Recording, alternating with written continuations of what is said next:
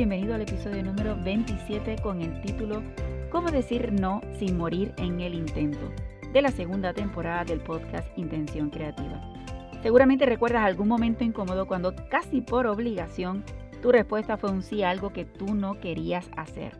Aprender a decir que no es esencial en tu vida porque te permitirá liberarte de presiones y tomar control de tu tiempo. Te advierto que este tema podrá cambiar tu vida para siempre.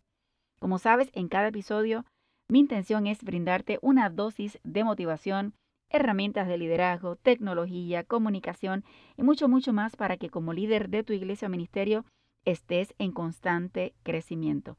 Si es la primera vez que andas por aquí, bienvenida a esta comunidad extraordinaria de personas maravillosas porque creen en su crecimiento para la gloria de Dios.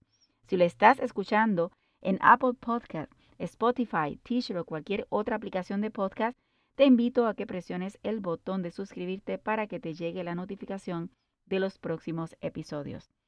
Hoy quiero darte un dato curioso y es que este sábado, 20 de marzo, se celebra el Día Internacional de la Felicidad, proclamado en la ONU, una fecha simbólica para conmemorar la importancia que tiene la felicidad como parte integral en el desarrollo y bienestar de todos los seres humanos. Me parece súper interesante esta celebración. ¿A quién se le ocurrió? Te cuento que el origen del Día Internacional de la Felicidad es una historia hermosa. Fue el reino de Bután, un pequeño país del sur de Asia en la cordillera de Himalaya, el que propuso este día a la ONU. Resulta que rey Bután, hace más de 40 años y cuando solo tenía 16, decidió que la filosofía de su gobierno se basara en la felicidad de sus súbditos. Increíble, ¿verdad? Y para ello inventó el concepto Felicidad Nacional Bruta, FNB, en vez del Producto Interior Bruto. Más bien, la FNB es hoy un indicador de nivel de vida que se utiliza internacionalmente como complemento del Producto Interior Bruto. Se calcula midiendo nueve puntos. El bienestar psicológico, el uso del tiempo, la vitalidad de la comunidad, la cultura, la salud, la educación, la diversidad medioambiental, el nivel de vida y el gobierno. ¿No te parece genial? Como sabemos, la felicidad es un sentimiento individual que se manifiesta de distintas formas en cada persona. Sin embargo, no deja de ser una fuerte sensación de plenitud que en un momento determinado abraza a todos los seres humanos por igual. Así que te animo a que decidas ser feliz, celebrar este día y hay algunos ejemplos de actividades que puedes hacer. Por ejemplo, uno, salir a disfrutar de la naturaleza. Dos, sube tu autoestima haciendo algo que te anime. Tres, Disfruta en compañía de la gente positiva. 4. Vive el presente y sea agradecido. 5. Aprende a perdonar. 6. Haz feliz a otros. 7. Acércate a Dios sin reserva. Si vas a publicar en las redes sociales sobre este tema, utiliza el hashtag Día Internacional de la Felicidad. En realidad creo que la felicidad es una decisión. Podemos tener una vida difícil y aún así decidir ser feliz en medio de eso. Así que hoy tomemos esa decisión de ser feliz y que nada ni ninguna circunstancia cambie ese parecer. Comienza hoy una vida feliz por decisión propia. Bueno, ya tomamos la decisión de ser feliz y me hace pensar que el tema que vamos a tocar hoy también nos ayudará a lograrlo. Me atrevo a decir que todos aprendimos desde chicos que no se le decía no a ningún mayor y que hasta cuando decíamos no a alguna petición recibíamos regaños y hasta miradas cortantes. Esto nos preparó para no saber en este momento cómo decir que no a cosas buenas y a veces a cosas no tan buenas, afectándonos como adultos funcionales, ¿verdad? En la sociedad. Porque es importante decir que no. Así como la palabra sí tiene un poder extraordinario, también la palabra no lo tiene. Así que el no indica que no se está de acuerdo con la pregunta o solicitud realizada. El detalle es que nuestra cultura ha minimizado el valor del no como si se entendiera como un quizás.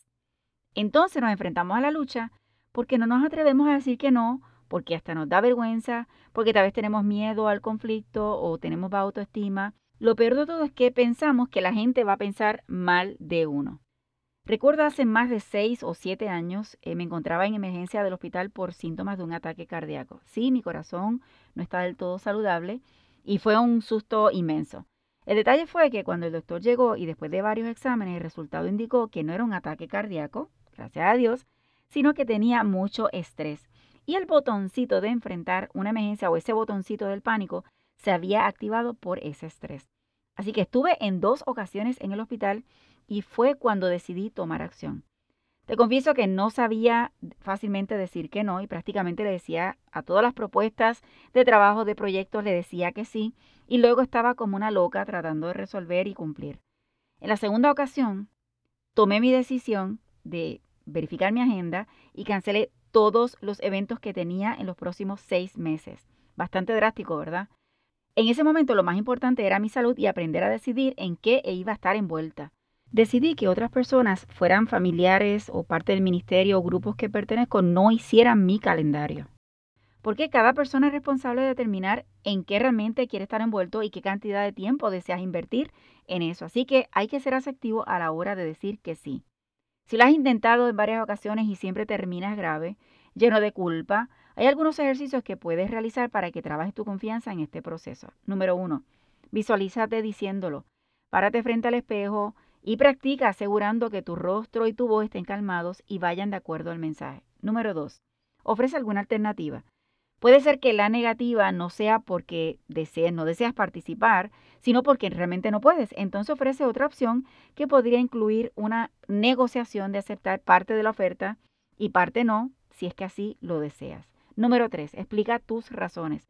Esto yo te voy a decir que no necesariamente es obligado, pero si entiendes que esa persona es importante para ti y tú piensas que es necesario, pues ofrece esas razones y de forma asertiva. Cuatro, fortalece las habilidades de la persona. Tal vez ella lo que o él necesita es que le haga sentir que sí puede resolver lo que te está pidiendo o lo que está solicitando y hacerlo sentir bien en ese aspecto.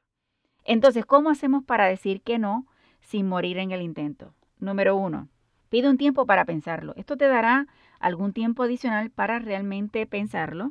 Y yo tengo una regla que te cuento, que cuando alguien me presenta una propuesta de lo que sea, algún negocio, empleo, la propuesta que sea, nunca digo que no de inmediato, a menos que sea algo ilegal, pero tomo el tiempo para analizar. Esto incluso, aun si mi respuesta de forma en mi mente es no, como quiera le doy el beneficio de la duda y evalúo. Solo que si al hacer el proceso de evaluación, como quiera no sigue, pues entonces no pierdo el tiempo y trato de dar la respuesta lo antes posible. Número dos, encuentra el mejor momento. Si ya pasaste el proceso de pedir tiempo, busca el momento y el lugar y el tal tono adecuado para decirle a esa persona que no. Recuerda que no es quemar puentes y mucho menos relaciones, porque si sobre todo valen la pena, es importante mantenerlas. Tres, practica la comunicación asertiva. ¿Qué significa esto? Significa que utilices un tono de voz seguro, firme, pero con calma. Escoge las palabras que vas a utilizar para que estés seguro que no dejas confusión o ambigüedad o puertas abiertas que no quieres dejar, pero que por supuesto evites el ofender. Si estás de frente a la persona, que tu lenguaje corporal sea congruente con el mensaje y que tu contacto visual demuestre interés y sinceridad. Esto sobre todo para que la persona sea tranquila de que no es un no porque tengas algo escondido, sino porque realmente no puedes. Por ejemplo, yo siempre utilizo, yo oye bien siempre, trato de utilizar, comenzar con unas palabras de agradecimiento por la oferta que me presentaron. Por ejemplo, gracias por la sugerencia, lo tendré en cuenta. Gracias por la oportunidad, me parece extraordinario. Sin embargo, en este momento, siempre empezar con un agradecimiento porque eso allana ese no que vas a presentar. Recuerdo que en una ocasión, en un trabajo que tuve, el supervisor vino molesto a mi oficina reclamándome que no estaba trabajando con la nueva página web. En ese momento yo estaba matriculando estudiantes porque estábamos a punto de comenzar el semestre y entendía que era la prioridad. Al escucharlo, por supuesto, me incomodé y pensé en muchas cosas que quería decirle para decirle que no, que no iba a ser la página web en ese momento.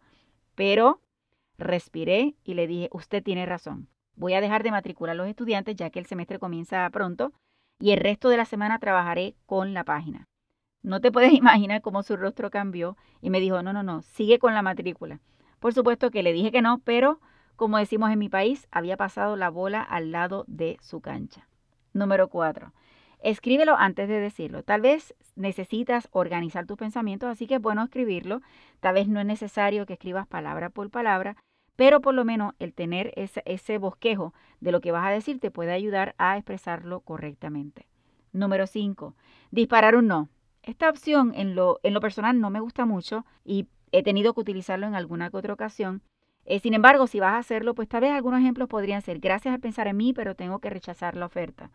O por el momento estoy muy bien así, quizás después.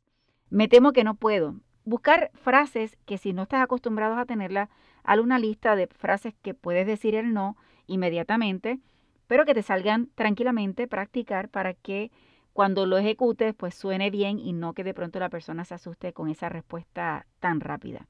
Ahora, ¿qué ocurre si tienes frente a ti una persona que no acepta un no? A mí me parece extraordinario que uno insista, ¿verdad? Que las personas insistan. A veces pueden rayar el asunto de manipular, pero si tú te mantienes firme con tu respuesta tranquilamente y repasándola con la persona, el no, esto incluye si es familiares o hasta hermanos de la iglesia, el detalle está que no debes ceder porque si cedes van a entender, cada una de las personas va a entender que tus no son débiles y que aunque digas que no, pueden insistir y vas a cambiar tu respuesta. Ahora, hay momentos y hay cosas en la vida que no se le puede decir que no, sea una responsabilidad, como por ejemplo hacer tu parte en el equipo de trabajo de la iglesia o en el trabajo o si estás estudiando. Entonces cambia tu mentalidad, ya que no puedes decir que no, esta mentalidad de que tengo que hacerlo, a yo decido o elijo hacerlo y esto te ayudará a tener una mejor actitud y sentirte en control de la situación, de tus decisiones y de tu tiempo. Recuerda que decir no es tu derecho. Cada decisión que tomamos debe traernos paz interior en todo momento. Mi amigo, hasta aquí ha llegado el tema e imagino que tu cabeza anda volando, pero hoy tienes una gran oportunidad de hacer cambios con tu toma de decisiones y tomar control de los sí que otorgas. No olvides que cada sí que das implica que invertirás de tu tiempo en ello y es el único recurso que no recuperamos. Es importante mencionarte que para el próximo martes será el último live de la temporada y vamos a cerrar con un tema que lo más seguro tú necesitas porque estaremos hablando sobre las contraseñas. No debes pensar que hacerlas seguras significan que van a ser difíciles. La cita es a las 7 de la noche, horario central, por Facebook y YouTube.